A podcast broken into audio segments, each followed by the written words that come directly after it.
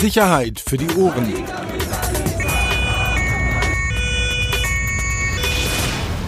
Der Podcast aus Berlin. Herzlich willkommen. Neue Folge Sicherheit für die Ohren. Hashtag SIFO. Ähm, trotz neuem Studio, trotz Technik, trotz neuem Equipment, trotz Investitionen in Milliardenhöhe. Wir sitzen mal wieder zu Hause und machen Skype. Es geht nicht anders. Axel, kannst du mal kurz die Situation beschreiben? Also, du bist ja der Axel, ich bin der Peter, Vorstellung beendet. Kannst du mal kurz beschreiben, wo du gerade dich befindest? Äh, in einem, im Klo. kann man, kann man genauso sagen. Es gibt genau gerade keinen anderen Raum, der frei wäre, ähm, wo ich hier von zu Hause aus irgendwie ähm, was aufnehmen könnte. Und jetzt, deswegen halt es auch. Das muss man vielleicht ein bisschen erklären. Es halt ein wenig, weil in diesem Klo natürlich nur ein Spiegelschrank und ein Klo ist. Ja, das hat zur Folge, dass es so ein bisschen komisch klingt, aber das ändert nichts an unseren grandiosen Inhalten. Wie immer, grandios. Und das, obwohl wir keinen Gast haben. Ähm, gut, Ja, und wenn wir Gäste haben, dann verkacken wir es eh mit der Aufzeichnung. Äh, also. Wir? Ich. Ja, gut. Ähm, nee, wir haben wirklich ein bisschen was vor. Schönes, schönes Crime-Potpourri, äh, wieder aus, aus allem Möglichen. Du hast mir ja eben nochmal die Liste geschickt, das mag ich ja so an dir. Da bist du ja echt verlässlich, äh, weil bei den ganzen Themen hätte ich schon fast die Hälfte wieder vergessen. Äh, kurze Inhaltsangabe. Äh, wir fangen an gleich mit einer Geschichte, die ich echt sehr spannend finde. Ähm, Berliner Polizei sucht eine Waffe, die, die weg ist und nicht irgendeine. Da erzählen wir gleich ein bisschen was dazu. Dann reden wir über ähm, Razzien, wenn ich den Plan hier richtig sehe bei, bei Axel. Dann erzählst du noch was ein bisschen über den Herbstempfang, BKA, BND und Verfassungsschutz. Dann äh, über eine, wie ich finde, eine, das ist so wirklich wieder so eine schöne Kirsche auf, auf der Torte, eine, eine schöne Rechtsgeschichte, ein ehemaliger Rocker, der kein ehemaliger Rocker sein will. Dann warst du diese Woche Thema Rocker bei, der, bei den Hells Angels. Äh, bei einer Pressekonferenz. für die äh, Demo, die es am Samstag geben wird, die dritte. Mhm. Genau, da erzählst du ein bisschen was. Ähm, ja gut, Flair natürlich und das war's. So, fangen wir an, oder? Okay. Bist du ähm, laut? Hörst du mich eigentlich gut so, wenn wir das ich hör, so aufzeichnen? Ich, ich höre dich super. Also ich habe hab so mich nämlich ein bisschen leise bei mir. Ja? Mhm. Ist das so besser jetzt? Also wenn ich so spreche? Ja, ich glaube, viel besser. Viel. Ja, ich habe das Problem mit dem Bart. Ich muss mal wieder äh, zum, zum, zum Barbier gehen. Der Bart ist so lang, dass die Haare sich, glaube ich, vor das Mikrofon äh, legen. Okay. Ja. Hin. Spätestens zum nächsten Mal, wenn wir uns wieder sehen und wieder vernünftige Mikros haben vor der Nase. Okay. Ja, ob wir uns in der nächsten Zeit oft sehen, weiß ich nicht. Ähm, fangen wir an. Bist du wieder auf Tour immer noch, oder was? Ich bin, ich bin immer noch auf Tour. Äh, das ist ja auch der Grund dafür, auch wenn, wenn Leute wirklich genervt sind äh, davon, wie das hier bei uns sich anhört. Äh, geht nicht anders. Ich war diese Woche ja drei Tage unterwegs. du bist morgen ja, glaube ich, nicht da. Deshalb ging es heute nicht anders. Und wir wollen ja konstant bleiben und den Freitag weiterhin auch konstant abliefern. Absolut. So, fangen wir aber an. Und ähm, über die Geschichte freue ich mich deshalb auch so ein bisschen besonders, weil ähm, du kennst das ja, man, ey, wie oft wurde uns das, glaube ich, schon vorgeworfen oder so ein bisschen unterstellt, Polizeireportern per se ja auch äh, an sich. Gerade dir ja als äh, Embedded-Journalist Nummer eins in Berlin bei der Berliner Polizei, ähm, dass daraus ja auch so eine besondere Nähe entstehen würde und dass man ja Negativgeschichten gar nicht mehr recherchieren würde. Und es ist egal, wie oft wir das, glaube ich, auch gesagt haben und sagen und das auch wirklich so meinen, ich habe trotzdem immer noch so ein bisschen das Gefühl, dass äh, einige das nicht glauben und dass man auch wirklich gar nicht in Recherche geht. Also wenn man Hinweise da, dafür bekommt, dass es eben auch Geschichten gibt, die jetzt auch brutal negativ für die Polizei sein können. Ähm, aber das ist ja, ist ja ganz normal. Also weißt du, ich, ich, mich ärgert das immer. Ich weiß, dir ist das mal recht egal. Du hast da so eine, du hast da so eine wirklich ganz tolle Ruhe, ähm, fast schon eine platonische Ruhe. Ich, mich regt das immer auf. Ja, aber da, bin ich Social Media gestählt. Einfach, also wenn ich da mit jedem eine Diskussion anfange, neulich fragte mich auch eine Kollegin vom Neuen Deutschland nach der Razzia im Girlie, was ich mit Stubendurchgang meine. Also ich habe geschrieben, äh, Tweet, äh, Stubendurchgang im Girlie von der Berliner Polizei. seit bla bla bla mit Einsatzhundertschaft. Und dann fragte sie, was meinen Sie denn mit Stubendurchgang? Also wenn ich jetzt anfange, auf alle diese Anfragen so zu antworten, dann komme ich, äh, komm ich aus der Diskussion nicht raus. Das funktioniert nicht. Ja, da hattest du ja, da hattest du mir echt auch fast schon ein bisschen leid, sag ich dir ehrlich, weil ähm, dieser, dieser Stubendurchgang, die Razzia im, im Girlie, bei der du dabei warst, da ist ja der Eindruck auch entstanden, die war ja, glaube ich, Freitag, letzte Woche Freitag. Genau. Das nur, nur kurz vorwegnehmen. Ähm, und an dem Mittwoch vorher gab es in der ARD bei Kontraste ja einen sehr, sehr kontroversen Beitrag zu dem Thema Girlie. Wie ich fand, auch einen sehr guten Beitrag, ähm, wo es eben dann darum ging, inwieweit Anwohner, wie Frau Herrmann das ja gesagt hat, wirklich wollen, dass diese Dealer sich dort aufhalten, beziehungsweise nichts dagegen haben.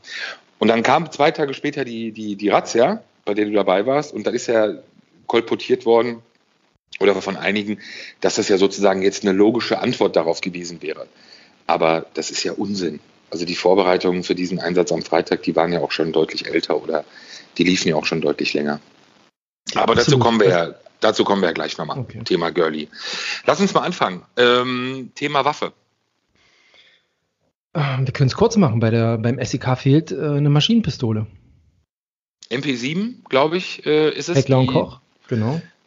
Genau, die beim äh, Berliner SEK äh, fehlt. Du hast äh, angefragt, ähm, offiziell hast Antwort bekommen, die ich sehr spannend fand. Die, wobei ist es aufgefallen, dass diese Maschinenpistole fehlt? Hast du das noch im Kopf? Bei einer, wie hieß es, äh, im Rahmen einer anlassunabhängigen Bestandsprüfung. Finde ich spannend. Also heißt also sowas nicht, wie Inventur bei Einzelhändlern, nehme ich an. Weißt du? Genau, musst ja auch zwischendurch mal durchzählen, nicht nur das Personal, sondern auch das, was du irgendwie in den Schränken hast. Und das finde ich halt spannend, weil jetzt mal unabhängig neben der Tatsache, dass das schon ähm, aus meiner Sicht schwerwiegend genug ist, dass, dass so eine Maschinenpistole fehlt, dass das bei so einer Art Inventur dann auch erst aufgefallen ist, ähm, man kann jetzt nur mutmaßen, aber spricht halt schon für mich auch eher dafür, dass wir es jetzt nicht mit einem klassischen Verlust oder Verlieren, was sowieso auch nicht passieren darf, aber auch passieren könnte, aber dass das, glaube ich, dadurch noch unwahrscheinlicher ist. Wie siehst du das? Absolut. Also da fehlt ja nicht nur die, äh, die Waffe an sich, also die MP7, sondern eben auch Munition und Zubehörteile. Ich finde die äh, Formulierung so ganz nett. Du hast ja auch, neben der Dienstwaffen sind auch Munition und Zubehörteile in Verlust geraten. Mhm. in Verlust geraten. Also machen wir uns nicht vor, da, da zählt wahrscheinlich so eine Zieloptik oben drauf, also so ein übersetzt so ein, so ein Fernglas für, für, die, für die MP mit zu und eben wahrscheinlich Magazin, Munition und so weiter. Und das ist alles komplett weg. Und das Ganze seit November 2018. Wir haben jetzt erst, muss man auch dazu sagen, also die Geschichte ist schon ein paar Monate alt oder der Verlust ist ein paar Monate alt. Wir haben es jetzt erst mitbekommen oder äh, zu, zu Ohren bekommen. Ähm, ich finde schon, muss ich ehrlich sagen, äh, also man kann jetzt zweideutig sagen, spricht nicht für uns. Äh, die in diesen Themenbereichen recherchieren, auch für Polizeireporter, dass das jetzt erst auch irgendwie zu uns gelangt, egal jetzt zu wem, ob zu uns oder zu Dinger, zu Fröhlich, zu Kopitz oder zu wem auch immer, ähm, finde ich auch schon irgendwie schwierig, weil das, das wissen wir, dass sowas ist ein Thema, das jetzt nicht irgendwo nur in einer Dienststelle bearbeitet wird oder, oder behandelt wird. Das ist schon schon ja ein massiver äh, Vorgang. Also eine Maschinenpistole. Ja, das geht, sind wir uns ehrlich, das geht halt bis zum Innensenator, ne? Genau, und da scheint es ja auch offenbar zu liegen, äh, beziehungsweise der Sachverhalt, was mich aber auch wundert, weil der aufgrund der Dauer ähm, ist das, finde ich auch, also das dauert mir zu lang, sage ich ganz ehrlich. Also das ist für mich nicht nachvollziehbar, wie so dieser Sachverhalt dann auch erst jetzt ähm, offenbar zur Innenverwaltung gekommen ist. Ich habe dann noch gefragt, ob die Waffe als Poolwaffe, ähm, also sogenannte Poolwaffe, ähm, benutzt wird. Das heißt, also so davon ist ja auszugehen, also dass die äh, Sekis sich diese Waffe teilen. Also dass jetzt nicht ein Seki eine bestimmte Waffe hat, sondern dass die halt im Lager liegen und dann, wenn Einsatz ist, nimmt sich halt jeder das, was er braucht. Ähm, das wollte man mir aber aus taktischen Informationen nicht beantworten. Kann man daraus Verschlussfolgern oder ist das wäre das ja, Weiß ich nicht, aber ich meine, ich glaube, es ist nicht so, also selbst bei mir, beim Bund, also wenn ich als Reservist unter Bund, ich habe ja auch keine persönliche Waffe. Also ich kriege das halt, was da ist, weißt du, ausgehändigt. So, und da steht nicht eine Nummer drauf, wo man sagt, diese Waffe gehört zu Herrn Lier und Herr Lier wird die in Zukunft nur selber benutzen, sondern, also das würde mich schwer wundern, wenn jeder Säcki in, in Berlin seine eigene, also ich bin ja Laie, ich, man ist ja da nicht so oft, äh, eigentlich nie, ähm, wenn die ihre eigene Waffe haben. Also bei Pistolen oder so mag das alles sein, aber ich glaube nicht, dass die eine eigene persönlich zugewiesene MP haben. Das kann ich mir nicht vorstellen. Also wer da Ahnung hat, gerne nochmal schreiben und so, also gerne auch anonym, aber ich glaube eher tatsächlich, dass es eine Poolwaffe ist. Also eine, eine Waffe, die irgendwo rumliegt, also im Lager gelagert wird und dann pro Einsatz dann herausgegeben wird. Und äh, das ist jetzt auch da, wie gesagt, das sind Mutmaßungen von uns, aber ich glaube, das sind auch in solchen Fällen, finde ich, auch erlaubte Spekulationen, weil es einfach um das Aufzeigen von, von Wahrscheinlichkeiten oder einfach von Möglichkeiten geht, wie so etwas passieren kann. Ich sage dir ganz ehrlich, auch wenn es natürlich ein Bereich ist, mit dem man von den vor allem taktischen oder praktischen Abläufen äh, egal wie lange man auch als Journalist jetzt dabei ist, natürlich auch am wenigsten weiß. Aber die Tatsache oder die, die Wahrscheinlichkeit, dass, sagen wir mal, bei einem Einsatz oder einem Einsatzort oder auf der Zufahrt oder Abfahrt nach einem Einsatz ähm, eine Waffe und vor allem dann eine Waffe auch solche Art äh, und dann noch eben mit dem Zubehör und der Munition ähm, einfach so vergessen wird irgendwo oder liegen gelassen wird, da muss ich ehrlich sagen, ähm, das halte ich für, für so unrealistisch, auch wenn es jetzt, wie gesagt, eine, eine, eine, Mutmaßung oder meine persönliche Einschätzung ist, als, als Laie, aber für so unwahrscheinlich, ähm, dass selbst, also wenn, wenn das der Fall wäre, dann und man würde am Ende auch rausbekommen, natürlich wer das war, dann müsste sowieso ja spätestens auch diese Person dann aus dem, aus dem Dienst entfernt werden, weil ähm, das ist, glaube ich, also das, das ist ja absurd. Aber Deshalb, also, es gibt ja, Entschuldigung, wenn ich unterbreche, aber es gibt ja so einige äh, Trainingseinheiten auch, äh, die die Sekis mitmachen. Also ich denke dann nur so an Übungen im Nordverbund. Das ist so ein Zusammenschluss aus verschiedenen SEKs aus mehreren Bundesländern, die alle zusammen trainieren. Und ich weiß nicht, ob da nicht vielleicht auch mitunter bei Anreise, Abreise, Auspacken, Einpacken, Training, Trainingswechsel und so hin und her, ob, ob es da nicht durchaus vorkommen kann, dass man so eine Waffe einfach mal vergisst, weil der Kollege aus Mecklenburg-Vorpommern die aus Versehen einpackt. Okay, dann zwei Gegenargumente. Also wir reden ja einerseits nicht über Strümpfe oder Unterhosen oder keine Ahnung irgendwas oder Nasenspray. Klar, kann man liegen lassen, kann man auch mal vergessen oder kann man auch die falschen anziehen oder zwei unterschiedliche. Alles in Ordnung. Waffe, Säckis und dann MP7 also ist, wie gesagt, ist jedenfalls nicht außerhalb meiner Vorstellungskraft, aber schon wirklich sehr am Rande. Ja, aber Gegenargument, die gehen mit ihren Waffen genauso um, wie wir mit unseren Socken, mit unseren Strümpfen oder mit ihren, unseren Unterhosen umgehen. Also wenn sie das tun, dann sind sie alle fehl am Platze. Also dann möchte ich bitte, dass äh, ich möchte nicht, dass, dass die Jungs äh, damit so umgehen wie ich mit meinen Socken. Unterhosen lassen wir jetzt mal raus, aber das, das andere nee. Und das Zweite, was, was für mich das viel, viel aussagekräftige Gegenargument ist oder beziehungsweise Argument eher dafür ist, dass es eben nicht ein einfacher Verlust ist. Wenn es so gewesen wäre, was ja dann vielleicht doch passieren kann, dass ich etwas verliere, vergesse, dann hätte ich es ja melden müssen. Aber das ist ja nicht getan worden, sondern es ist ja, deshalb sagte ich das am Anfang eben ja bei einer, bei einer Inventur ähm, einfach Moment. zufällig entdeckt worden. Die Behördenleitung wurde unverzüglich nach Feststellung des Waffenverlustes informiert. Ja, aber der Waffenverlust wurde doch bei einer Anlass unbezogenen, wie hast du das ausgedrückt? Nee, das war das ich gar nicht. Bei einer anlassunabhängigen Bestandsprüfung, also einer Inventur. Ja, genau. Dann wurde das ja erst entdeckt, dass die weg ist. Heißt, wenn ich, wie du sagst, beim Training in MacPom bin und man merkt auf der Rückfahrt oder in Berlin, spätestens beim Einräumen wieder, scheiße, uns fehlt eine Waffe, dann gehe ich doch zur Dienststelle, zu meinem Dienstherrn, zu meinem Vorgesetzten und sage, Alter, wir haben ein Riesenproblem, wir haben eine Waffe verloren. So, und dann wäre der Meldeweg ja auch ein anderer gewesen. Und dann wäre auch der Ursprung des Entdeckens, des Verlustes ein anderer gewesen. Hier ist der Verlust ja erst bei der Inventur entdeckt worden. Und das ist für mich, sage ich ganz ehrlich, so in der Kausalkette halt ein absolutes Argument dafür, ähm, dass es eben für mich nicht danach aussieht, dass es einfach verloren wurde, weil dann hätte man es schon irgendwann spätestens merken müssen. Und wenn man es gemerkt hat, dann hätte man eben melden müssen und dann wäre es ja auch dadurch herausgekommen. Und nicht erst bei der Inventur. Außer, das hat jemand gemacht und da haben mehrere Leute die Klappe gehalten. Äh, das wollen wir jetzt mal nicht unterstellen. Aber äh, die Tatsache eben dann mit dem Material und mit Munition äh, und eben nicht gemeldet, also es hat ja niemand aktiv gemeldet, Jungs, bei uns fehlt eine Waffe. Hat ja keiner gemacht, sondern es ist eben durch Zufall entdeckt worden. Und da finde ich schon, da muss man äh, nicht nur ein, zwei, drei Nachfragen stellen, sondern definitiv ein paar mehr. Die längste Antworten gab es für die Frage 6 äh, von mir. Welche Schritte wurden seitdem, also seitdem klar war, dass die Waffe weg ist, was haben Sie unternommen, um diese Waffe aufzufinden? Und da zählen sie dann ganz ordentlich auf, also äh, länger als jede andere Antwort. Sämtliche Liegenschaften und Örtlichkeiten, die im Zusammenhang mit Einsätzen der verantwortlichen Dienststelle stehen, wurden umfangreich abgesucht.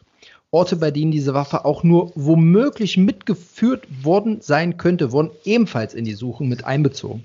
Hierüber hinaus wurden sämtliche Beschäftigten befragt, die in irgendeiner Form Zugriff darauf hatten oder gehabt haben könnten. Für die weitere Suche, deren Koordination, die Aufarbeitung des Sachverhalts und die Ableitung von Verbesserungsmöglichkeiten hinsichtlich der Aufbewahrung wurde eigens eine Arbeitsgruppe eingerichtet. Vorsorglich wurde sogar der Hersteller informiert. Übersetzt heißt es ja auf Deutsch, wir wissen, dass wir Scheiße gebaut haben und wir müssen unbedingt diese Dreckswaffe finden. So, man hat die Dreckswaffe nicht gefunden. Wir also haben wir jetzt eine Arbeitsgruppe. Es sind einige Monate vergangen. Jetzt haben wir eine Arbeitsgruppe gebildet, genau, haben einen Stuhlkreis und jetzt versuchen wir mal im Ernst. Ganz ehrlich, das, das, das sind halt echt so Sachen und ich glaube, das darf man auch wirklich nicht irgendwie bagatellisieren und auch gar nicht. Äh, ich bin gespannt, welche Art von Diskussionen auch auf, auf, den Podcast dann kommen werden oder auf diese Nachricht ähm, nach dem Motto, naja, kann ja irgendwie mal passieren.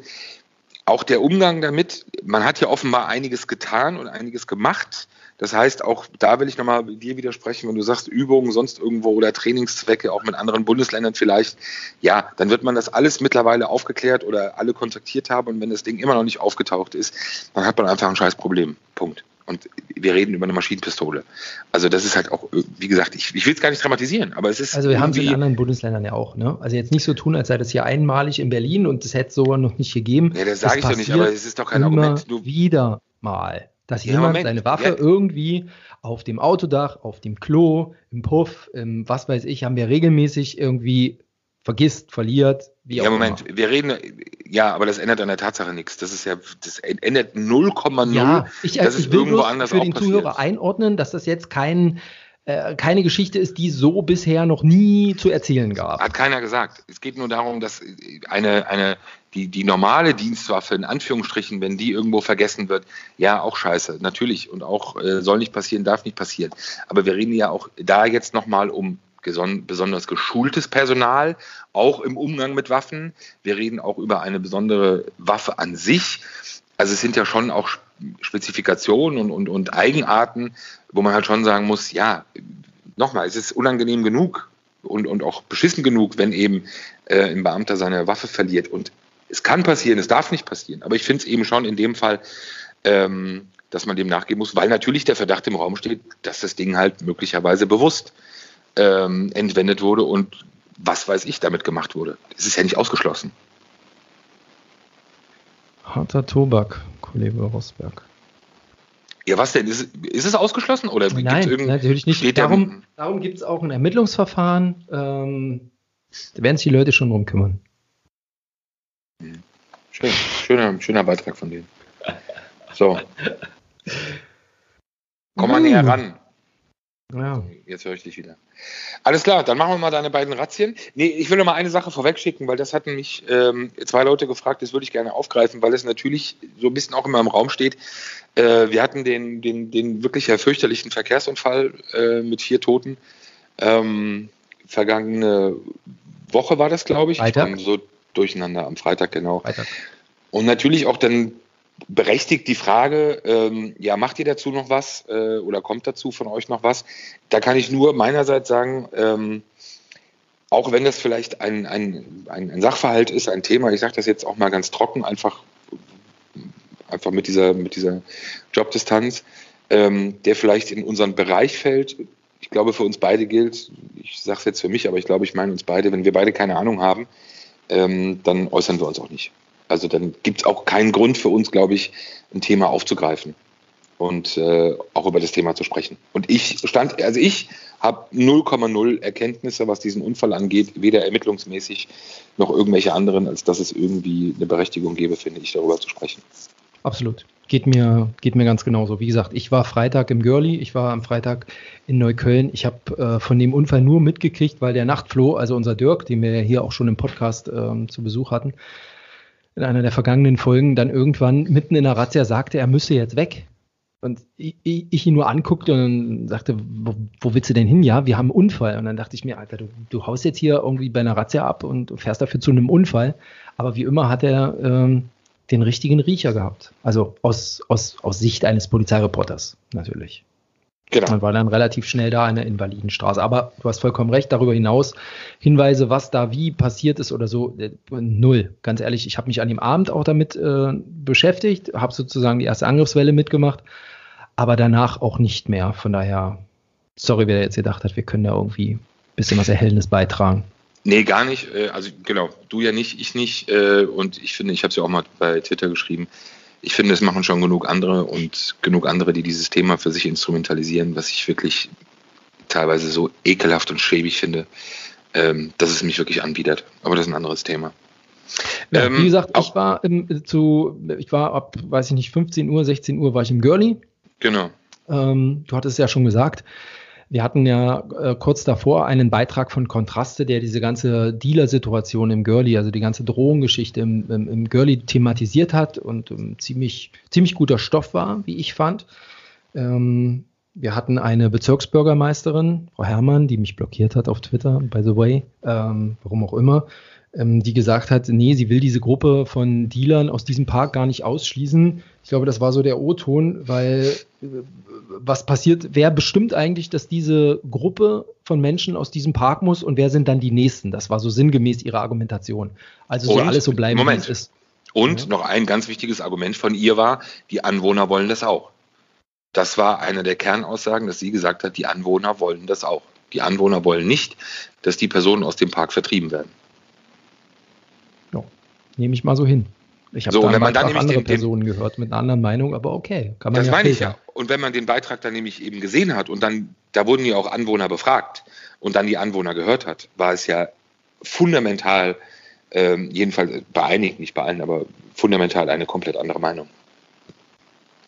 Ja, jedenfalls sagte sie das und ähm, jetzt könnte man denken, da gab es dann einen Haufen Theater deswegen und jetzt musste die Polizei sich so ein bisschen aufmuskeln und zeigen, dass sie doch noch irgendwie die Oberhand in diesem Park hat. Und, und deswegen gab es diese Razzia. Aber äh, nee, an, an diesem Freitag, dieser Einsatz war halt schon wochenlang vorher geplant. Jetzt muss man wissen, so ad hoc solche Großeinsätze mit einer Hundertschaft in diesem Park, mit Zivilfahndern, die da vorher den Park infiltrieren, ähm, man darf ja nicht vergessen, das ist ja jetzt nicht so, dass so eine 14. Einsatzhundertschaft uniformiert da irgendwie ankommt mit ihren Mannschaftswagen und dann äh, diesen Stubendurchgang da macht und dann einfach wahllos irgendwelche ähm, Dealer, mutmaßlichen Dealer überprüft, feststellt und dann guckt, was haben die so dabei.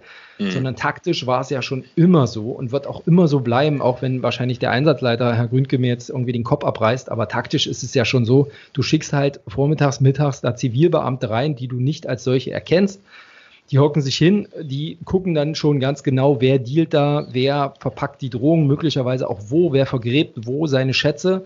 Und irgendwann danach, wenn die dann durchgegeben haben, also wir haben ja Dealer XY, schwarze äh, Haare, blonde Haare, rote Hose, blaue Tonschuh, äh, den bitte überprüfen, feststellen und wir konnten das möglicherweise sogar fotografieren, wie der äh, gedealt hat. Dann kommt die Hundertschaft und dann kommt erst der Zugriff. Und erst zu diesem, zu diesem Zeitpunkt war ich auch dabei. Also nicht vorher. Das hätte, glaube ich, auch viel zu viel kaputt gemacht, wenn da irgendwie ein Reporter und noch ein Fotograf rumgerannt wären.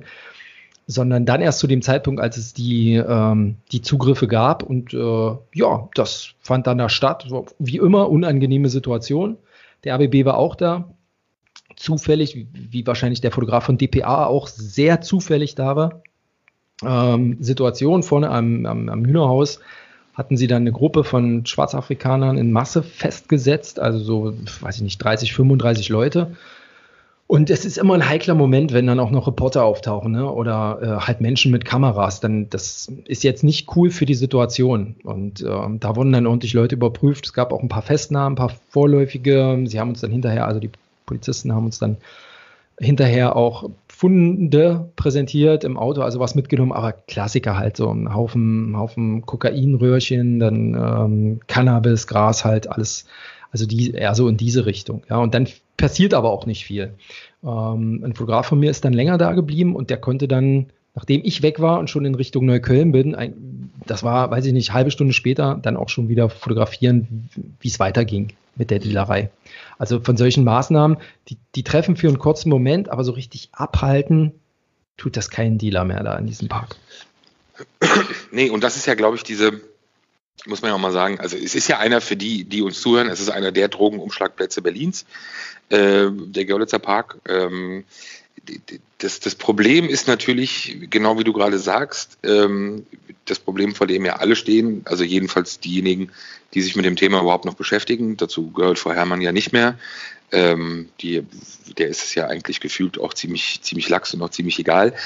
Was machst du halt wirklich strategisch? Weil natürlich das Problem ist, und da hast du ja völlig recht, du hast immer die, die, das, das Problem der Verdrängung. Das heißt, die Leute, die du aus dem Park vielleicht treiben würdest, wenn du jetzt wirklich, wie es mal vor einigen Jahren in Frankfurt am Hauptbahnhof zum Beispiel der Fall war, dass man wirklich die Drogenkriminalität aus dem Hauptbahnhof bekommen wollte.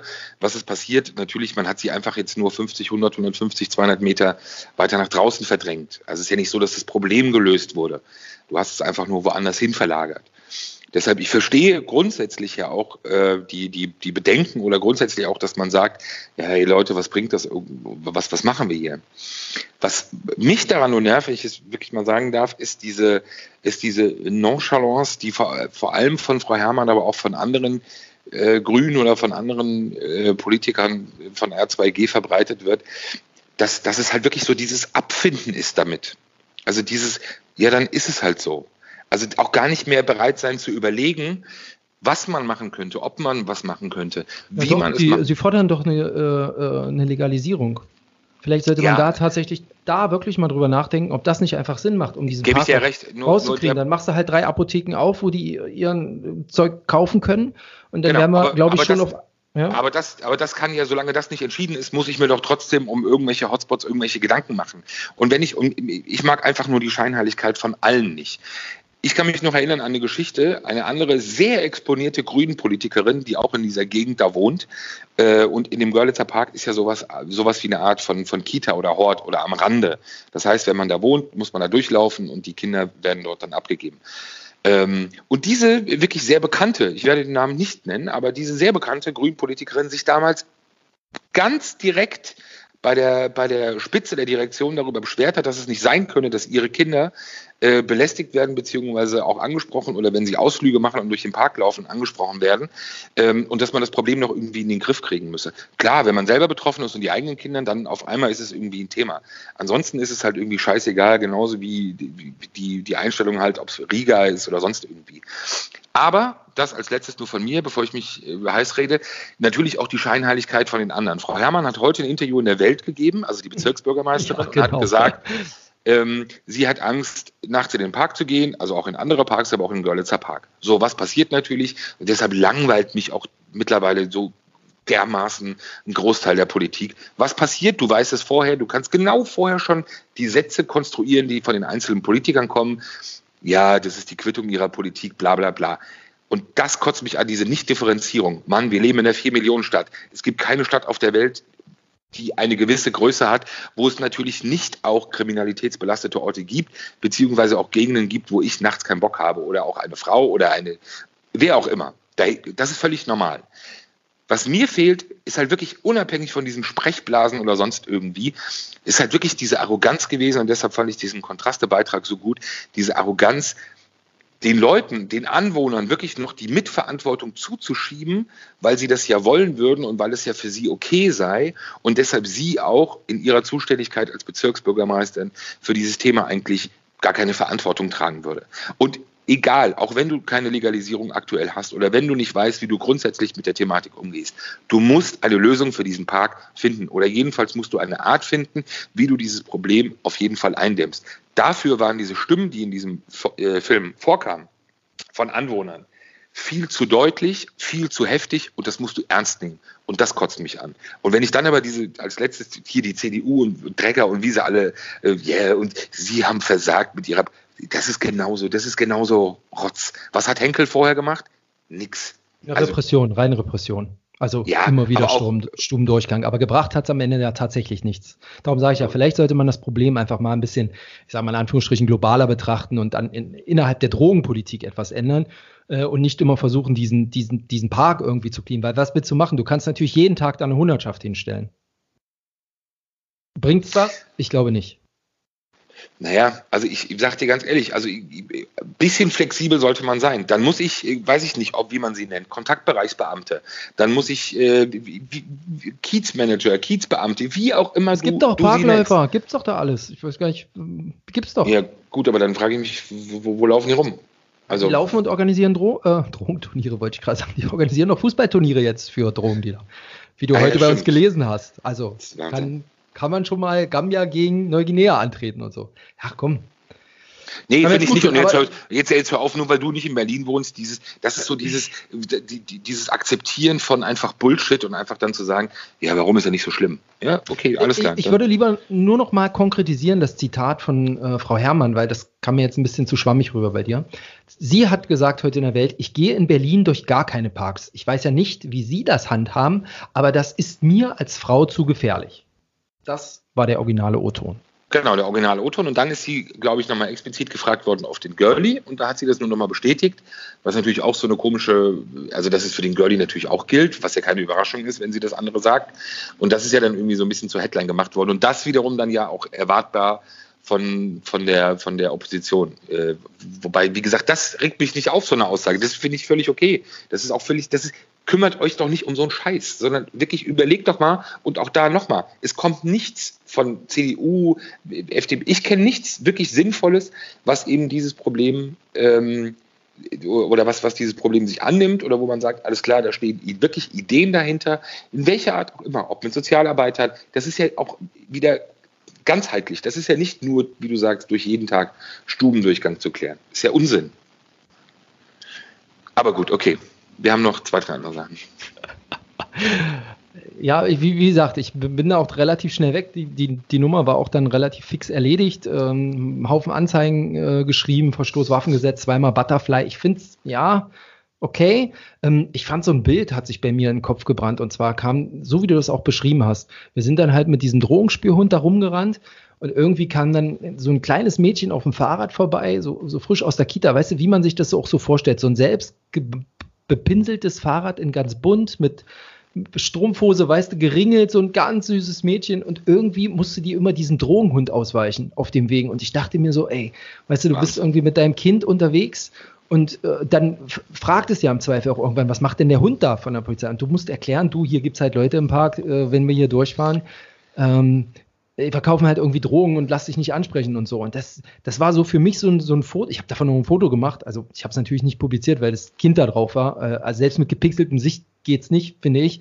Ähm, aber das war, das hat sich so bei mir eingebrannt. Ne? Das war so ein, so ein, so ein großer Kontrast. Ähm, der, unglaublich. Aber gut, Normalität auch da. Ne? Also du hast ja selber gesagt, ich, wir wohnen ja nicht in Berlin, aber das ist halt irgendwie da für die halt normal. Ne? Da steht ja, halt dann äh, normal die heißt, immer in diesem Park einfach. Ja, genau. Aber es ist ja eben die Frage, ob es eben sein müsste, beziehungsweise ob es nicht vielleicht doch mit, wenn man den Willen hat, ob es nicht doch auch andere Wege gäbe. Und auch natürlich, wenn es zu Verdrängungen kommt, aber da sage ich dir auch ganz ehrlich, ein Park, ein öffentlicher Park ist eben, und vor allem da sind ja auch, äh, ist ja auch dieser, dieser Streichelzoo ja, glaube ich, noch, ähm, also ist ja schon auch ein anderer Ort, auch was für Familien oder für Kinder und wenn die, wenn die Verdrängung am Anfang in irgendwelche Seitenstraßen oder in andere Ecken oder sonst irgendwo ist, sage ich dir ganz ehrlich, dann scheißegal, dann ist es so. Aber dann lasst den Park sauber. Aber natürlich insgesamt am Ende überlegt euch eine insgesamte Lösung oder einen Umgang damit, wie man es besser handhaben kann. Aber so diese Aufgabe, und das ist das, was mich eben aufregt, wirklich an, an dieser, wirklich auch an, an Frau Herrmann als Bezirksbürgermeisterin, das ist halt wirklich diese, diese, diese Nonchalance. Ja, ist halt so. Ja, und? Ja, okay, alles klar. Gut, dann Mann macht. Ich glaube, das Problem ist, dass es in vielen Reiseführern steht mittlerweile der Girlie auch drin äh, für Touristen. Du kannst hier deine Drogen kaufen, danach gehst du halt rüber, Warschauer Brücke, Rivala, RW-Gelände, kannst da feiern gehen. Ähm, das macht es halt auch schwierig. Da können die Dealer jetzt auch nicht so schnell weg, weißt du, weil es steht ja am Reiseführer, dass sie da irgendwie stehen. Ja, okay, dann hast du natürlich recht. Okay, das ist ja Umsatz. Also nee, nee, sollte man okay. auch jetzt nicht, wenn der Lonely Planet schreibt, hier komm, ähm, da stehen die, dann kannst du nicht einfach sagen, ihr macht jetzt eure Stände hier drei Straßen weiter auf. Funktioniert nee, nicht. hast recht. Da musst du noch mal, da muss an das Konzept musst du noch mal ran. Ja, alles klar, ich nehme es zurück. Okay. Hast mich überzeugt. So, in ja, diesem Jahr, ähm, anderes Thema, in diesem Jahr warst du gar nicht mit mir beim, beim Herbstempfang. Bei dem ominösen Herbstempfang. Ja, nee, war ich nicht. Du warst ich, auf Tour? Ich war in München auf Tour, genau. Mit verschiedenen Sprechgesangskünstlern deiner Gang, ja, während ich irgendwie da alleine hingehen musste. Vielleicht mal zur Erklärung. Weißt also du, mal, ganz, ganz, kurz, ja. ganz kurz, der Punkt ist ja, irgendwann glauben die Leute ja und raffen ja nicht, dass es ein Running Gag ist. Ja? Ach so, müssen wir es nochmal erklären? Also, also irgendjemand hat München gesagt, du und hab, ich habe und hab einfach recherchiert. Punkt. Und irgendjemand hat behauptet, du wärst mehr mit äh, Sprechgesangskünstlern auf Tour. Und deswegen haben wir das so als Running Gag in diesem Podcast. Also genau. ich zumindest. Okay. Es ist aber nicht so. Du bist Recherche und so, ne? Herbstanfang. FC Bayern zum Beispiel. Leck mich. Also während du da irgendwie schön an der Isar irgendwie äh, im Eisbach surfen warst. Ähm, ja, während ich, ich, gearbeitet habe, hast du irgendwie wieder gesoffen beim War ich beim Herbstempfang, den gibt es in Berlin und zwar findet der jährlich im Schloss Charlottenburg statt. Und das ist eine ganz witzige Veranstaltung, weil eigentlich gar nicht meine Ebene. Das muss man auch mal sagen. Ja, also ich kümmere mich ja gerne um Berlin, um die, um die Blaulichtfraktion, Polizei, Feuerwehr, bisschen ab und zu immer noch irgendwie Armee, ja, weil, aber wirklich streife ich nur am Rande. Und da lädt, äh, ich weiß auch gar nicht, wie ich an diese Einladung mal kam, äh, das Bundeskriminalamt, der Bundesnachrichtendienst, der Verfassungsschutz gemeinsam ein, und, und die Bundespolizei, hatte ich das erwähnt? Ja, Ach und ja, die genau. Bundespolizei, Stimmt. die äh, laden ein zu einem Empfang und dann kommen da geladene Gäste hin. So, und die Präsidenten der einzelnen, ähm, sag mal schnell, der einzelnen Behörden, äh, die stehen dann am Eingang. Ja, rechts und links steht die Bundespolizei, sitzt auf Pferden, ja, sitzt auf Pferden, vier Pferde, die ab und zu immer mal was fallen lassen, ganz skurriles Bild. Und man wird begrüßt von diesem Präsidenten, kennt sie gar nicht sonst. Und äh, dann ist drin so ein bisschen Connecte, ein bisschen Musik, kleine Ansprache und man quatscht den ganzen Abend um ein bisschen was zu essen. Also wie gesagt, auch da überhaupt nicht meine Ebene ich, ich kenne da vielleicht drei Leute. Gut, in diesem Jahr kannte ich vier, weil Frau Slowik als Berliner Polizeipräsidentin und äh, ihr Vize Herr Langner auch da waren. Jetzt mach dich doch nicht immer so klein, Mann. Ja, aber wirklich, genau, ganz ehrlich, nein. Ich habe da Kollegen, du weißt, da kommen die Kollegen vom Fokus, vom Tagesspiegel und, und, und vom Spiegel, äh, Spiegel TV, die rennen da rum, die quatschen mit jedem Zweiten und ich denke mir so, ey, der kennt den Sachbearbeiter aus dem Bundeskriminalamt oder der kennt den, den, den Verantwortlichen für die Abteilung Rechtsradikalismus beim Bundesamt für Verfassungsschutz.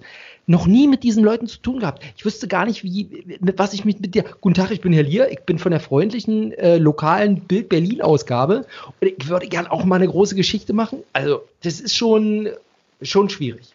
Also muss ich ehrlich sagen, ich bewundere das, ähm, wenn die da durchgehen und wirklich jeden irgendwie äh, kennen und dann wirklich Gespräche führen und dann wahrscheinlich auch mit zehn Geschichten da rausgehen, während ich irgendwie äh, versuche, einigermaßen das Sushi zu verdauen. das ist ja wirklich. Und dann stehst du da ganz nach, ich gehe dann auch immer ganz nach vorne bei diesen Reden und dann steht da der Chef vom Bundeskanzleramt, ja, dann steht da äh, der, äh, der Seehofer, Bundesinnenminister und die ganzen anderen und die, die erzählen da, ja, und es geht, uh, große Politik und alle, und dann sind da so Journalisten, die darüber berichten in so einem Pool, die ARD irgendwie, keine Ahnung, die filmen den die ganze Zeit. Ich fand es super spannend in diesem Jahr. Mega. Super Wie viele Geschichten hast du mitgebracht? Warte mal. Null. Okay, alles klar. Also Obwohl ich mich den ganzen Abend unterhalten habe, aber ich habe halt äh, wirklich null, null mitgebracht. Ich habe aber über Seehofer gelacht. Warum? Ja, Seehofer hat so ein paar Statements äh, in seiner Rede abgelassen, wirklich. Das, das, das waren schon echte, echte Lacher. Das ist. Sag mal. Also weißt du noch? Also hast du noch im Kopf? Ja, ja, das war so. Er hat dann praktisch so ein paar Innenminister äh, äh, auch begrüßt in seiner Rede, die anwesend waren, also NRW und äh, Quatsch, äh, Bayern und so weiter. Und dann wurde ihm von, von hinten irgendwie wurde ihm geflüstert, ich glaube vom Chef des Bundeskanzleramts, ich, hab, ich stand ja vorne, ich habe das mitbekommen. Der Reul ist auch da, der Reul ist auch da. Und äh, dann sagte Seehofer, ähm, ich höre gerade, Innenminister Reul ist auch da. Ist das der Fall? Äh, ich sehe da hinten eine Hand. Ich weiß aber nicht, ob das der Herbert Reul ist. Als Bundesinnenminister. Ich weiß nicht, ob der das ist, der da hinten die Hand hebt. Da dachte ich mir auch so, okay. Okay. Ja, aber warum? Also war, war geblendet, war er betrunken? Oder Eigentlich gar nicht, keine Ahnung, warum er das so erzählt hat. Sorgte, so. sorgte in jedem Fall für ein für einen, äh, für einen, für einen riesigen Lacher und dann auch in, in Richtung äh, Föderalismus. Da sagt er auch so, ja, das hier mit der Sicherheit, das ist ja in Deutschland eine föderale Angelegenheit. Äh, da mal kurze Pause und dann sagt er, diese schmerzliche Erfahrung mache ich jede Woche. Wahnsinn. Das ist wirklich ein Kunde, aber auch halt ein richtiger Bayer eben. Ne? Der sagt dann auch hier, ich bin jetzt eins, anderthalb Jahre fast auf den Tag genau in diesem Amt Und das muss man ja feiern. Man muss ja in dieser Koalition sollte man ja sämtliche Jubiläum, Jubiläen feiern, weil man nicht weiß, wie lange das noch funktioniert. Wahnsinn. Aber sag mal, wenn, wenn du auf solchen Veranstaltungen ja hier ständig zu Gast bist und, und da deine Zeit vertreibst, was mich mal interessieren würde, Mitarbeiter des Bundesnachrichtendienstes, ja? Also wahrscheinlich werden ja da alle, laufen die da mit Namensschildern rum? Ja. Das steht auch ganz genau da. Also so wie bei mir dann Axelier BZ steht, steht dann da Hendrik Kluwe äh, Rheinmetall, ja, oder da steht dann Andreas Muschalke Bundesnachrichtendienst oder Bundesinnenministerium. Okay, ganz, ganz naive Frage. Hm? Sind das die richtigen Namen? Das weiß ich nicht. Und ich weiß auch nicht, ob jeder vom Bundesinnenministerium, ob man dann, wo man weiß, was der da macht.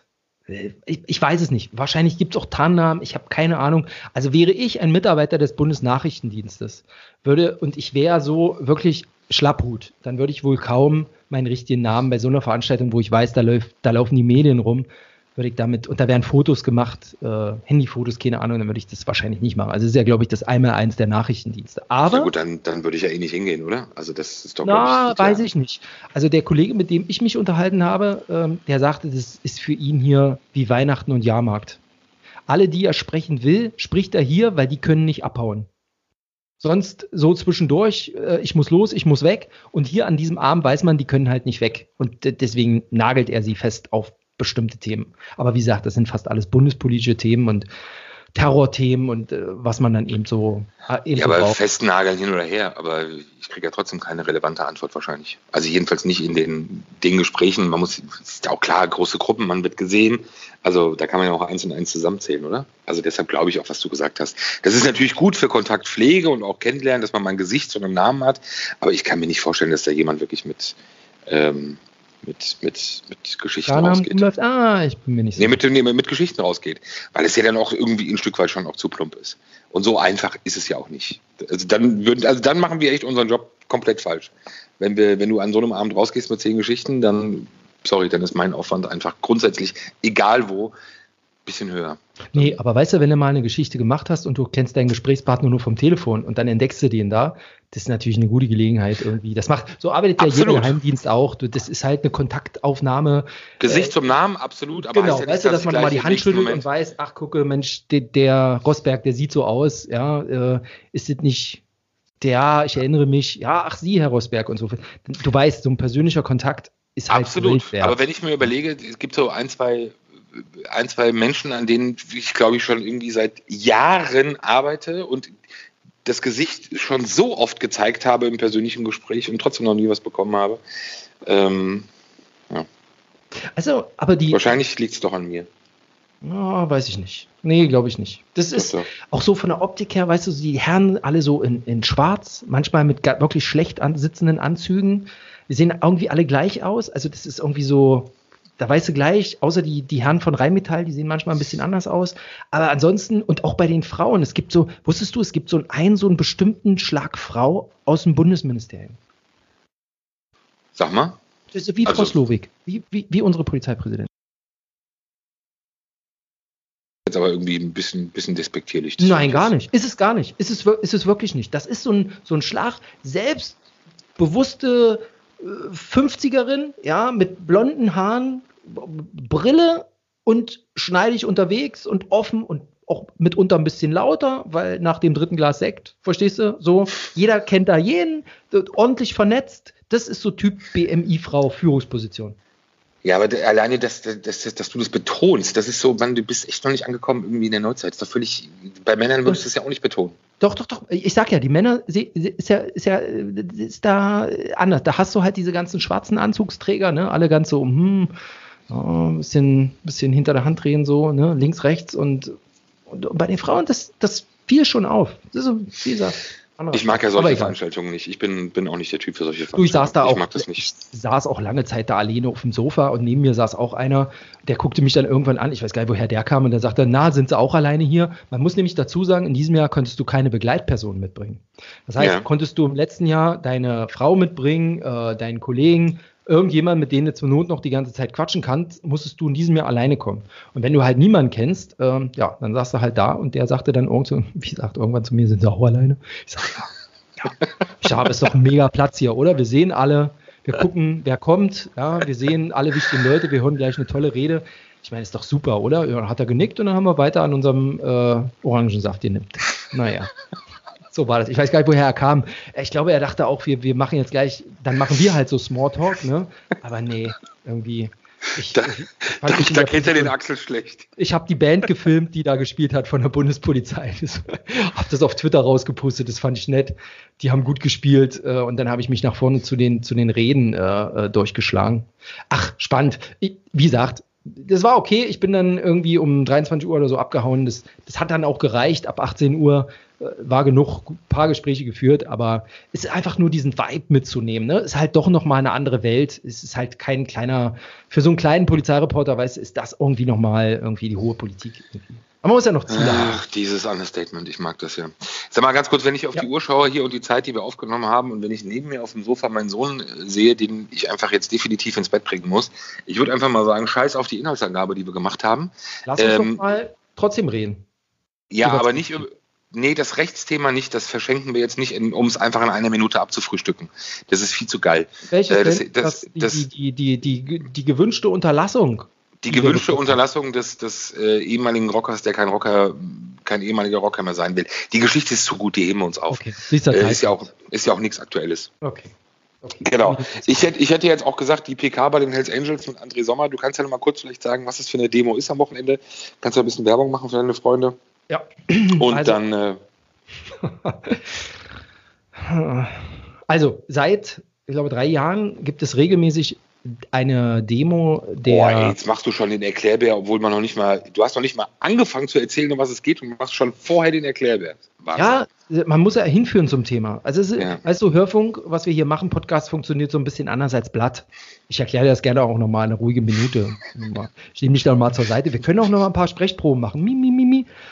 Also, seit drei Jahren machen die, organisieren die Hells Angels eine Demo in Berlin und zwar immer aus Altbiesdorf, wo sie ein Objekt haben, von dem man nicht sagen soll, das sei ihr Clubhaus, sondern ein Objekt. Ähm, eine Tour auf der B1 lang in Richtung Berlin-Mitte zum großen Stern und dann fahren sie wieder zurück. Und zwar protestieren sie dagegen, dass es das sogenannte Kundenverbot gibt, nämlich dass sie ihre Insignien nicht mehr tragen dürfen. Es gab nämlich mal äh, eine Verschärfung des Vereinsgesetzes und das hat zur Folge, dass man keinen Deathhead äh, mehr sieht, dass man keinen Fat Mexican mehr sieht, dass man keine Faust mehr sieht, diese Gremium, Banditos, Hells Angels und, und, und, die sind, die Insignien sind halt verboten zu tragen in der Öffentlichkeit. So, dagegen protestieren die. Und in diesem Jahr beschäftigt sich damit das Bundesverfassungsgericht noch. Ähm, und zwar haben die Rocker gemeinsam, ähm, gehen dagegen vor, dass man sagt, hier, wir möchten gerne unsere Sachen zurückhaben. Also da gehen sie nicht gegen vor, das wollen sie wieder erreichen. Und wahrscheinlich gibt es in diesem Jahr noch eine Entscheidung. Und dafür, wie gesagt, um, um, um der ganzen Sache so ein bisschen Nachdruck zu verleihen, fahren die halt organisiert vorneweg mit Herrn André Sommer, bekannt, Chef Hells Angels Nomads, immer im Herbst oder zu Beginn des Herbstes einmal eine dicke Tour durch die Stadt. Aber zum Brandenburger Tor. Also wir Brandenburger waren letztes Tor Jahr da ja da. genau. Äh, das ist ja schon sehr beeindruckend, äh, die Uhrzeit. Das war dann kurz so Sonnenuntergang. Also jetzt, wenn man rein in Bildern denkt äh, und, und in Eindrücken denkt. Das war wirklich schon, also ich fand auch die Zahl damals, ich weiß gar nicht mehr, wie viele es waren, aber es war wirklich eine sehr beeindruckende Zahl. Genau, über 1000, dann vom Brandenburger Tor bis zum Goldenen Stern hinten war die ganze Straße ja wirklich gesät mit, mit Motorrädern. Ähm, und dann gab es ja auch Redebeiträge, die dann direkt am Brandenburger Tor gehalten wurden. Frank Hanebut war letztes Jahr auch dabei. Ähm, ich weiß nicht, ist irgendwas gesagt worden, wie dieses Jahr die Veranstaltung oder der Ablaufprogramm? Nee, also ich oder? habe auch gefragt, wer der Redner in diesem Jahr oder wer die Redner sein werden im, am Brandenburger Tor. Da gab es noch nicht zu. Es war im Prinzip wie in jedem Jahr. Ja, also vorne saß Herr Schad als Rechtsanwalt, der mitunter des Öfteren Hells Angels vertritt. Oh, der klassischer Herr Schad. Szene, ja, Herr Schad, klassischer Szeneanwalt, dann ähm, André Sommer in der Mitte und rechts, das war neu, rechts neben Herrn Sommer, also aus meiner Richtung, saß der Kollege, muss ich überlegen, Teddy, Teddy Bach von der Biker Union, der äh, auch mit zum runden Tisch in Berlin gehört. Der runde Tisch, auch ein, eine, was soll man sagen, eine Institution, wo sich Biker, die großen Clubs, die kleinen Clubs zusammengesetzt haben, um verschiedene Aktionen, Partys, was weiß ich und so weiter abzustimmen, um sich untereinander besser zu vernetzen, sagen wir es mal so. So, und der war da und der war, der, der war auf Zack. Kann man nicht anders sagen. Ich glaube, da, wir, wir kannten uns ja alle noch gar nicht, also ihn jedenfalls nicht. Ähm, die Kollegen, denke ich, in dem Sinne auch nicht. Der RBB war da, Berliner Zeitung, Morgenpost und Icke und jemand von Spreeradio. Ja, und der hat dann auch nochmal so seine Sicht erzählt. Also grundsätzlich, ich meine, das muss man jetzt nicht alles wiedergeben. Ne? Es geht, es ist halt für sie. Ja, ich höre dir auch schon gar nicht mehr zu. Ja, es ist halt für sie der große Kampf um Freiheit. Ja, und Herr Sommer äh, sagte, er sei gerade in China gewesen oder er war kürzlich in China und hätte da eine große Tour gemacht und hätte erlebt, was es heißt, wenn man bestimmte Freiheiten nicht mehr hat. Und äh, das sei wieder auch einer der Gründe damit äh, gewesen, warum man umso stärker für die eigene Freiheit einsteht. Ja, und zu seiner Freiheit gehört eben, äh, das zu tragen, was er will. Und wir, wir werden früher oder später alle auch betroffen von einem Vereinsverbot. Jeder, jeder Bürger fällt halt auf alle zurück und es sei eine Katastrophe und die Schützen dürften dann nicht mehr ihre Uniform tragen und äh, der FC Bayern äh, dürfte dann wahrscheinlich auch irgendwann keine Insignien mehr tragen und es, es ist alles eine große Katastrophe. So, mhm, so ist der genau. Tenor. Es ist im Endeffekt kurz zusammengefasst, es ist ganz einfach, wenn ich nicht außerhalb des Gesetzes stehe und wenn ich auch nicht ganz bewusst das verkaufe und auch nicht das sein will, dann werde ich davon auch nicht betroffen sein. Und da spielt die Gesetzesänderung auch in Zukunft keine allzu große Rolle. Aber das ist eben der Kampf in die Mitte der Gesellschaft. Das ist der Kampf seit, äh, seit, seit Jahren. Das ist der Kampf mit guten Anwälten. Das ist der Kampf mit Leuten wie Herrn Feltes von der Uni in Bochum, der ja mittlerweile auch Gutachten für die Hells Angels schreibt ähm, der einen Lehrstuhl hat und wirklich dann Gefälligkeitsgutachten, man kann es nicht anders nennen, ist mir auch egal, er wird es eh nicht hören, ähm, wenn er sich dagegen verwehren wird. Es ist, wenn, er, wenn man es gelesen hat, ein brutales Gefälligkeitsgutachten gewesen. Ich bin gespannt, ob er sich vielleicht sogar auch dazu hinreißen lässt, am, am Wochenende dann auf der Bühne zu stehen und äh, auch einen, einen Redebeitrag für die große Freiheit zu liefern. Ähm, ja, es ist, es ist ein cleverer Kampf, es ist ein guter Kampf, den man auch in der heutigen Zeit, in der Zeit der Unsicherheit, wo man, glaube ich, viele Leute erreicht, wo man viele Leute triggern kann, wo man viele Leute auch packen kann. Am Ende des Tages sollte man sich einfach nur bewusst sein, was man ist, was man macht. Dazu sollte man auch stehen und sollte nicht irgendwelche Scheinkämpfe führen und sollte nicht versuchen, irgendwie für, für, für eine demokratische oder freiheitliche Gesellschaft zu kämpfen, weil man davon einfach nichts repräsentiert. Gar nichts. Vielleicht jetzt nochmal zu den, äh, zur Polizeiarbeit, fand ich auch ganz interessant. Also ähm, der Rechtsanwalt Schad hat angekündigt, dass es seitens der Polizei, was die Demo angeht, eben wirklich null Auflagen gibt, außer dass die Maschinen halt alle wieder gut funktio also funktionieren sollten, also sag mal einen TÜV haben und, und so fahren oder so unterwegs sind, dass nicht die Betriebserlaubnis erlöscht, weil man da irgendwie was dran verändert hat. Was es in diesem Jahr nicht geben soll, äh, sind diese großen Identitätsüberprüfungen. Ich erinnere mich vor zwei Jahren, drei Jahren, 2017, zwei Jahren. Ähm, da war es ja so tatsächlich, dass die Berliner Polizei da noch ein weißes Zelt aufgebaut hat und äh, Ach ja, stimmt, da kam sie nicht los und dann genau, auch ewig gedauert. Richtig, ja. und hinterher ist ja dann auch immer noch diese Party, dieser Indian Summer Bash, äh, wie es genannt wird, in diesem Clubhaus, das nicht das Clubhaus ist. Und da hat man ein großes Zelt aufgebaut und da musste halt jeder seinen Ausweis hochhalten, wurde fotografiert und so weiter. Das soll es alles nicht mehr geben. Und das fand ich auch spannend. Sommer hat gesagt, ähm, da, dass er schon bemerkt, dass es repressionsmäßig ru deutlich ruhiger geworden ist seitens der Polizei in Berlin. Ist ja auch gut, dass er festhält. Und ich glaube auch ganz ehrlich, deshalb ist es ja auch, ähm, weil man ja auch gerne gegen den Staat oder gegen die Polizei auch seitens der Rot-Weißen ja auch immer wieder schimpft, ist es doch ein klares Zeichen. In den letzten Jahren ist es ruhig geblieben. Warum sollte die Behörde das machen? Natürlich, die Fo der Fokus bei der Kriminalitätsbekämpfung hat sich auch ein Stück weit verschoben. Es sitzen so viele Rot-Weiße einfach in Berlin im Knast wie, wie, und das halt auch schon seit Jahren, aber trotzdem, ähm, wie es früher eben nicht der Fall war. Der Rest hält einigermaßen die Füße still. Dann gibt es halt Leute wie Christopher Rauch, die früher bei den Rot-Weißen waren, die dann wieder vor Gericht stehen. Aber die anderen machen es doch einfach so, wie sie es früher gemacht haben. Sie sind zurückhaltend, sie sind im Hintergrund, sie machen ihr Ding, sie machen ihre Geschäfte, welcher Art auch immer ähm, völlig, völlig ähm, wertfrei und auch ohne was zu unterstellen. Aber das war ja das, was ja immer auch diesen Erfolg dieser Clubs ausgemacht hat. Und deshalb ist ja für Leute auch wie uns immer unmöglich war, überhaupt eigentlich über diese Szene auch zu berichten, als man eben noch wirklich abgeschlossen war. So, das hatte sich halt über Jahre verändert. Das versucht man, glaube ich, eben auch wiederherzustellen. Ob das funktionieren wird, in Gänze weiß ich nicht. Ähm, aber ist doch gut. Ich finde es doch auch richtig. Weißt du, dann machen sie ihre Veranstaltung gehört dazu, ist auch, ist auch gut. Weißt du, ich finde es ja wirklich gut, dass man das auch macht. Ähm, So, und dann, Polizei hat keine Auflagen, ist doch, mehr Rechtsstaat geht doch gar nicht. Ich bin gespannt, in, in, im letzten Jahr gab es ja äh, ein Ermittlungsverfahren wegen einer Drohne, die am Brandenburger Tor über der Demo kreiste. Echt? Ja, bin gespannt, wer in diesem Jahr was steigen lässt. Ja, Hells Angels haben. Herr Schad hat gesagt, mit der Drohne hatten wir nichts zu tun. Das war irgendjemand, der wollte halt Fotos von oben machen. Mhm. Ähm, mal gucken. Ich bin, ich bin gespannt. Aber ich gebe dir recht, es war damals ziemlich imposant. Es war auch, auch relativ viel Biker, schwere Maschinen. Also da gibt es ordentlich was zu gucken und ordentlich was auf die Ohren. Mhm. So, ich muss echt meinen Sohn ins Bett bringen. Wollten wir nicht noch über einen, der, der, über der, einen Sprechgesangskünstler reden, mit dem du nicht auf Tour bist? Oder? Doch, mit dem, mit dem war ich ja unterwegs. Also, das weiß doch auch jeder, dass ich mit Flair seit Jahren befreundet bin. Also das ist ja, das ist doch jedem bekannt. Also dass, dass wir wirklich seit, eigentlich seit Jahrzehnten. Ähm, nee, ich wollte eigentlich nochmal auf diese Geschichte eingehen mit der Hausdurchsuchung bei ihm und weil er momentan wirklich jemand ist, der die, der die Berliner Behörden ähm, eben massiv beschäftigt. Er versucht das ja immer so ein bisschen von sich wegzuschieben. Im Endeffekt ist es einfach nur selbstverschuldet, weil ich wirklich niemanden kenne, der sich durch Beiträge in, in, in Social Media selbst unter Bewährung so sehr selber in die Bredouille bringt wie ihn. Ähm, aber das machen wir dann auch nochmal im nächsten. Äh, das dauert zu lange. Wir sind jetzt schon hier, glaube ich, bei knapp 45, 50 Minuten. Okay, Nachrichtenlage war ja auch gut. Und für so eine Kloaufnahme via Skype, ich glaube, reicht dann auch äh, für unsere Zuhörer. Genau, der Kleine ist jetzt auf dem Sofa eingeschlafen, den bringe ich jetzt ins Bett. Okay. Rossi, irgendwie mit zwei Glas Wein und hier irgendwie zu Hause im, im, im Gästeklo, irgendwie bin ich im Flow. Ja, vielleicht Mega. machen wir das, vielleicht machen wir es künftig einfach nur noch so. Bleib einfach da sitzen. In diesem Sinne, dir ruhige Nacht, euch da draußen. Äh, dieser Podcast wird am Freitag erscheinen. Donnerstagabend haben wir aufgenommen. Kann sich immer noch mal was ändern, aber am Freitag geht's raus. Euch allen ein schönes Wochenende. Abonniert uns, liked uns. Wir sind auf MySpace, wir sind auf Google Plus, auf Stay Friends, überall. StudiVZ, genau. Genau. Das sind unsere Portale in diesem Sinne. Schönes Wochenende.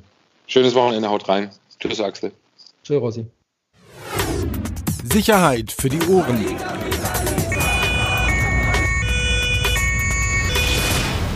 Der Podcast aus Berlin.